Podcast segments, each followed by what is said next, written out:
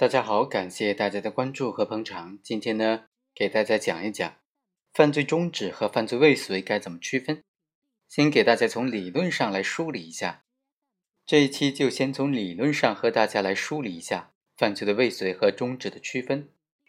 刑法第二十三条就规定，已经着手实施犯罪，由于犯罪分子意志以外的原因而未能得逞的，就是犯罪的未遂。刑法第二十四条又规定。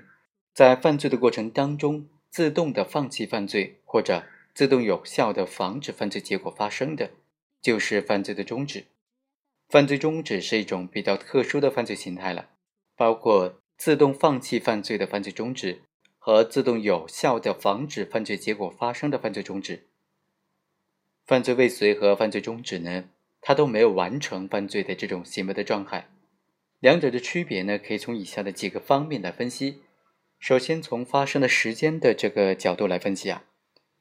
犯罪未遂它是发生在已经着手实施犯罪以后，犯罪预备阶段呢已经不存在犯罪未遂了，因为它已经从预备阶段跳到了着手阶段，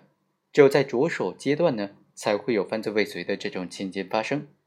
而犯罪终止呢就要求说，在犯罪的整个过程当中，只要在任何阶段放弃犯罪。都有可能成立犯罪的终止，也就是在实施犯罪预备或者在着手的过程当中，或者着手以后，达到既遂以前放弃犯罪的，都有可能构成犯罪终止。第二，从原因上来看，在犯罪未遂过程当中呢，犯罪未得逞的原因呢是行为人意志以外的原因，犯罪的实际结果违背了行为人的本意。在犯罪终止的过程当中呢，行为人是出于自己的意志，主动的放弃当时可以继续实施或者继续完成的犯罪，这是终止和未遂的根本的区别了。第三，再来看一看行为的结果，犯罪未遂的结果呢，都是结果没有得逞的，指的是呢，行为人没有完成某一阶段某一犯罪的全部的犯罪构成要件，但是这并不等于说不发生任何的损害结果。犯罪终止就要求行为人彻底的、必须彻底的放弃所有的犯罪，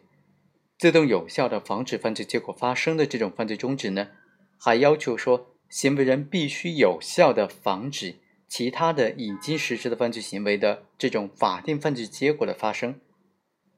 第四呢，是从刑事责任的角度来区分一下，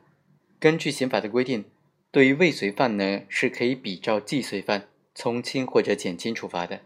而对于终止犯，他没有造成损害的话，就应当免除处罚；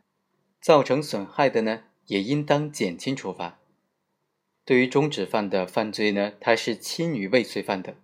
它的目的在于鼓励犯罪分子不要把犯罪进行下去，从而有效的保护国家和人民的利益，免受正在发生的犯罪的侵害。好，非常感谢大家的收听，我们下期再会。